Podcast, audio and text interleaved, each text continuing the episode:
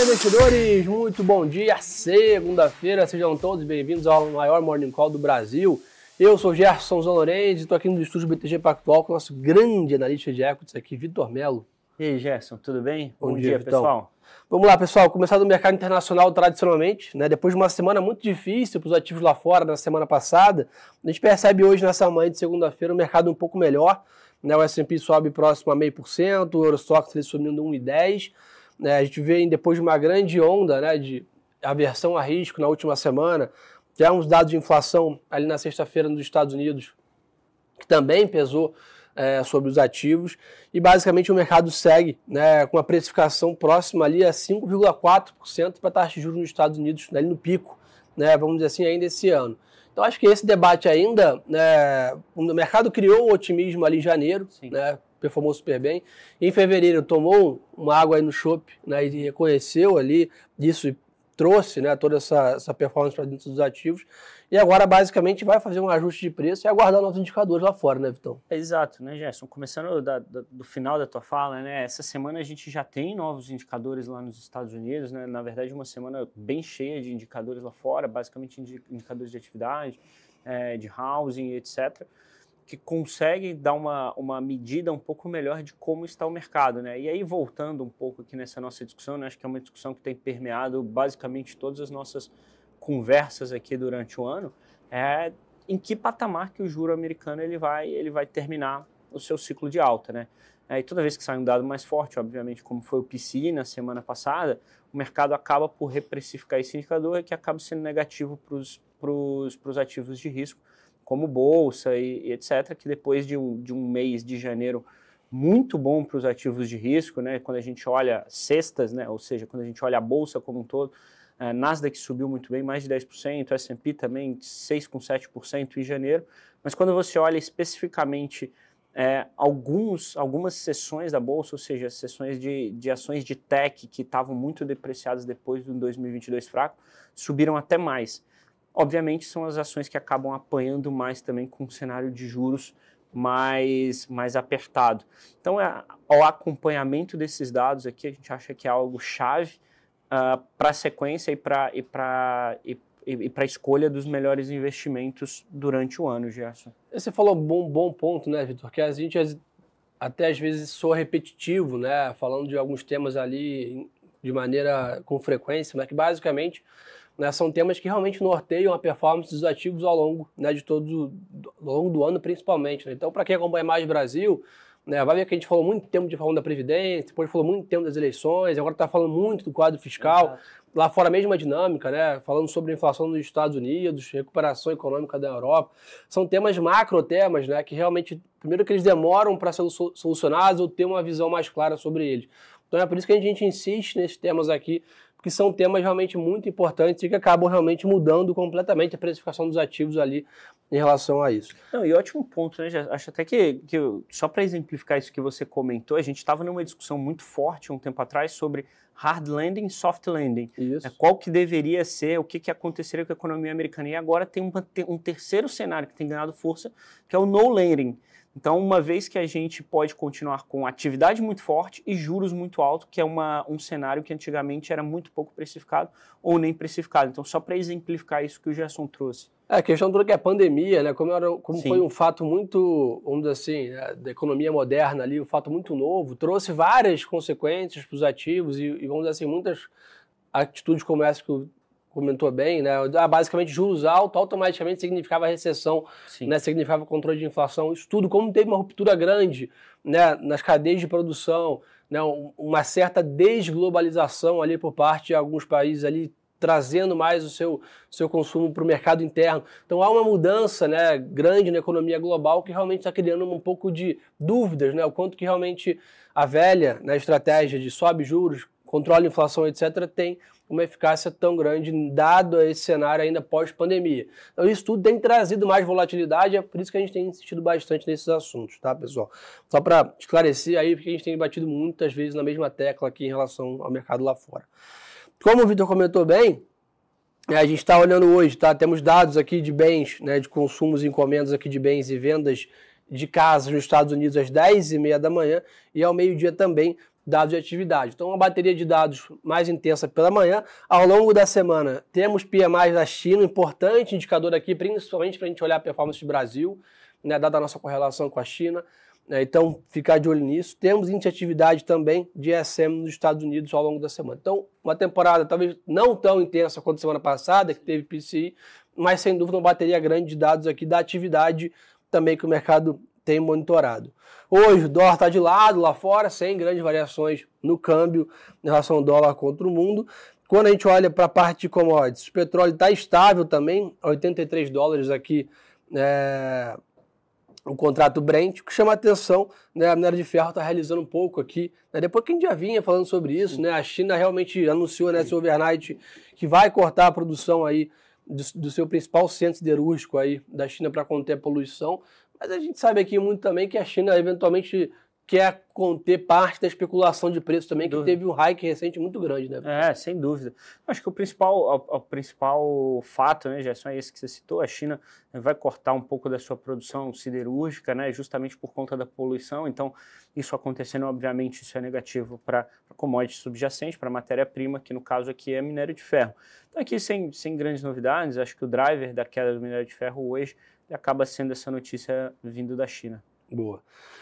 Na parte de criptoativos, tá, o Bitcoin está praticamente de lado ali, a 23.400 dólares. Já faz algumas semanas né, que o Bitcoin está bilateralizado nessa linha. Ele ficou bem né, abaixo desse patamar ali antes do final do ano, né? Junto com o que a gente comentou em janeiro, fez um grande ramp-up ali, saiu de 18 mil dólares para 24 e agora basicamente seguindo um pouco do mercado de equities também, segue mais lateralizados é, é, todos os criptoativos na média é, lá fora. Então, pessoal, isso é um pouco do resumo global. Temporada de balanço já no retrovisor Sim. lá fora. Política monetária é o grande foco atual né, dos mercados internacionais. Ficar bem de olho nessa parte de commodities aqui, principalmente né, o minério, que tem essa exposição a Vale aqui. O petróleo realmente parece estar se consolidando nesse patamar, uhum. entre 85, né, Brent, parece que, que vem criando ali um, uma, uma lateralização ali para criar talvez uma, uma nova tendência à frente, né? É, exato, né, gente? Acho que, acho que um dado importante para o petróleo também é esse que você já citou que vai sair na quarta-feira, que é o PMI é, chinês, né? Para a gente estar tá acompanhando como é, que, como é que acontece esse trade de reabertura da China. Obviamente, é, se o PMI ele vier mais forte do que 50, né, em, em um índice de expansão aqui no, no, no, patamar expansionário, é, seria positivo para a commodity, enquanto se vier abaixo de 50 num patamar contracionário, é, seria obviamente negativo. Aqui alguns indicadores e, e, algumas estimativas, eles acham que até vai vir um pouco abaixo, 49,8, então se vier acima, poderia ser algo que, que desse aí um, um gás para o petróleo, é, enfim, andar um pouco mais. Boa. Então esse é um pouco da parte internacional, como nós já comentamos. Vamos para o Brasil aqui, para a gente também tem bastante coisa para a gente falar. A agenda aqui está mais é, carregada, principalmente na parte temporal de balanço também pegando corpo aqui no Brasil. Saiu agora há pouco, pessoal, dados de GPM né, de fevereiro, mostrando uma deflação aí de 0,06 né, e uma alta de 1,86 em 12 meses. Né? Então acho que também é um assunto muito aquecido aqui no Brasil, que é essa questão da, da redução da inflação, teto da, da meta sendo é, debatido né, aí pelo, nos, nos, mercados, também dentro do governo. Então, hoje ainda temos um boletim Focus daqui a pouco, e sem dúvida aí, ao longo da semana vamos ganhar mais corpo aqui também, com o PMI industrial e de serviços aqui do Brasil e temporada de balanços ganhando força praticamente passando a terceira marcha, né, Vitor? É, exato, né, Gerson? Tem bastante tema aqui na nossa, na nossa agenda nacional, né? Acho que talvez essa semana, diferente da, das duas ou três semanas anteriores, esteja até com mais dados aqui internamente no Brasil, ou até mais acontecimentos aqui no Brasil para monitorar do que externamente. Acho que o Gerson citou muito bem, tem a questão da, da política monetária, né, a escolha dos novos diretores. Tem também hoje ah, uma fala do, do Campos Neto, que é algo que está sendo muito. Que, que, o mercado tem acompanhado muito de perto, principalmente depois dessa, dessa, dessa baixa, né, de uma menor pressão advinda do, do governo ali para por conta da política monetária de juros. Então a gente acha que durante esse mês, aqui, durante essa semana, especificamente aqui no Brasil, tem tudo para ser uma semana um pouco mais cheia.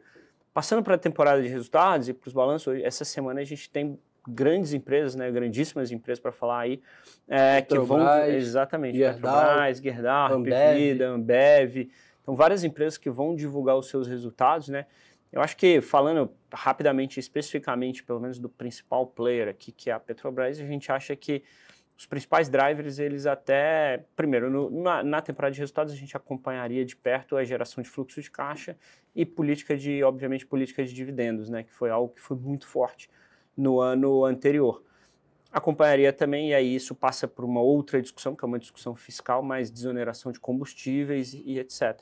Então, acho que esses drivers eles acabam sendo extremamente importantes aqui para a companhia, Gerson. Boa.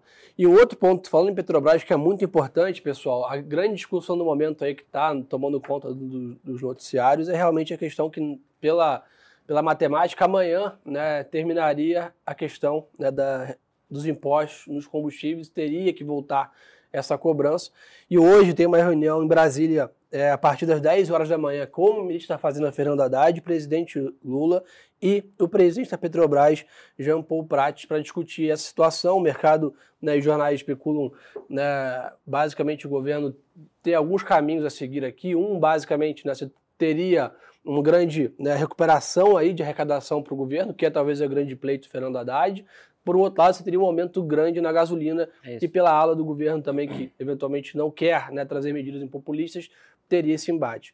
No meio disso tudo tem a Petrobras, né, que é a discussão toda, e agora basicamente o que se ventila seria uma possível né, solução híbrida, né, uma, uma retomada dos impostos de maneira parcial, e por um outro lado a Petrobras, vamos dizer assim, não reajustaria, né, absorveria talvez parte desse reajuste, que seria talvez mal visto né, pelo, pelo mercado, né, onde a empresa iria eventualmente gerar prejuízos né, não operacionais, vamos dizer assim, dentro da estrutura, né, Vitor? Assim, Gerson, acho que aqui, focando no, no que a gente consegue falar melhor, né, que é essa parte, é, que é menos da parte política aqui, ficando obviamente mais na parte, talvez, econômica, assim, vamos chamar assim, acho que desse lado, do lado fiscal e do lado da companhia, Obviamente que quanto mais receita, dado que o, o, quadro fiscal ele já não é dos mais favoráveis, quanto mais receita a gente entende que o mercado ele deve uh, encarar de uma maneira melhor. É óbvio que tem uma discussão política em cima disso tudo e que a gente não ignora. Do nosso ponto de vista, seria melhor essa, essa reoneração. Boa. Além disso, tá, pessoal, como o Vitor já deu um insight aqui para gente, o mandato do diretor de política monetária do Banco Central, Bruno Serra, termina amanhã também. Então, ou seja, tem essa grande discussão quem é o substituto né, que vai participar da equipe do Roberto Campos Neto? Também tem sido debatido. E além disso, o vice-presidente Geraldo Alckmin né, comentou que o resultado do exame né, do caso de vaca louca que tá, foi né, enviado para o Canadá deve ser na quarta-feira. Né? Então isso trouxe muita volatilidade também né, nos ativos na semana passada. Então, basicamente, se for confirmado né, que é um caso atípico, isso retomaria rápido Sim, as exportações para a China. Caso contrário, a gente já viu o caso ali né, que ficamos quase 100 dias ali né, com, com as exportações ainda paralisadas. Então é aguardar esse exame da quarta-feira para especificar um pouco essa questão. Né? É, ótimo ponto, né, Gerson? Acho que aqui é importante ressaltar também que foi, que foi autoimposto, né? então o próprio Brasil ele preferiu uhum. uh, deixar de exportar para a China no primeiro momento. É, tudo indica que, que de fato é um caso atípico, né? era um, um, um boi já um pouco de uma idade mais avançada, parecia que também não tem risco pra, é, de disseminação durante todo o rebanho. Então, a gente acha que, de fato, será um caso atípico e que essas exportações elas vão voltar de maneira natural e, e, rápida, né? Eventualmente, talvez, durante a viagem do Lula, que ele deve fazer a viagem à China no começo de março, é, e durante essa viagem, talvez, essa, essa sanção autoimposta aqui, ela acabe. Boa. Na temporada de balanço, já falamos com vocês aqui alguns nomes, mas hoje especificamente temos Grupo Pão de Açúcar, IRB e EDP Brasil ali e algumas outras empresas. Ao longo da semana, como já comentou, o grande destaque sem dúvida é a Petrobras. É, na parte corporativa ainda, tá, o Conselho da Magalu aprovou um programa de recompra de 40 milhões de ações.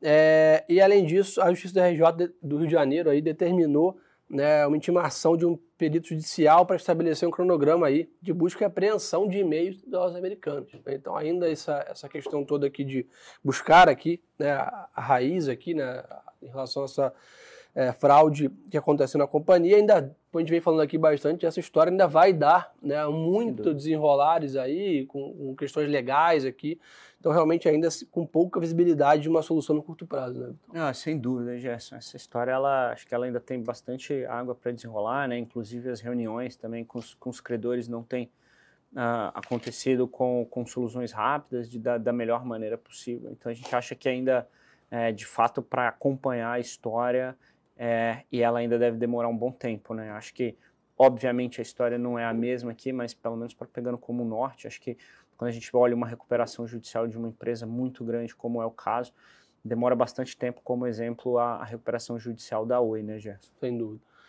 Ô, turma, então acho que o resumo da ópera é esse, tá? De novo, o mercado internacional com uma agenda um pouco mais esvaziada frente à semana passada, mas sem dúvida ainda muito né, atento em relação à política monetária e inflação nos Estados Unidos. Que no Brasil, sem dúvida, né, uma agenda recheada tanto na parte de balanços corporativos aqui das empresas, quanto na parte política também fazendo bastante preço. Então temos que ter uma atenção redobrada. Né? A gente brinca aí, agora começou o ano, né? então é, temos verdade. que manter aí né, o nosso portfólio sempre bem atualizado nosso perfil de risco e também muito bem informado das tendências dos mercados. Então, obrigado pela parceria de sempre. Valeu, Gerson. Uma boa segunda-feira de negócios para todo mundo. Quem quiser ainda mais conteúdo, me segue lá no Instagram, Gerson Lorenzi, está aqui embaixo, no pin do Insta, está aqui no YouTube também. Mais conteúdo de qualidade aqui para ajudar você a tomarem decisões aí nos seus portfólios. Obrigado. E lembre-se, pessoal, que o melhor ativo é sempre a boa informação. Até mais, pessoal.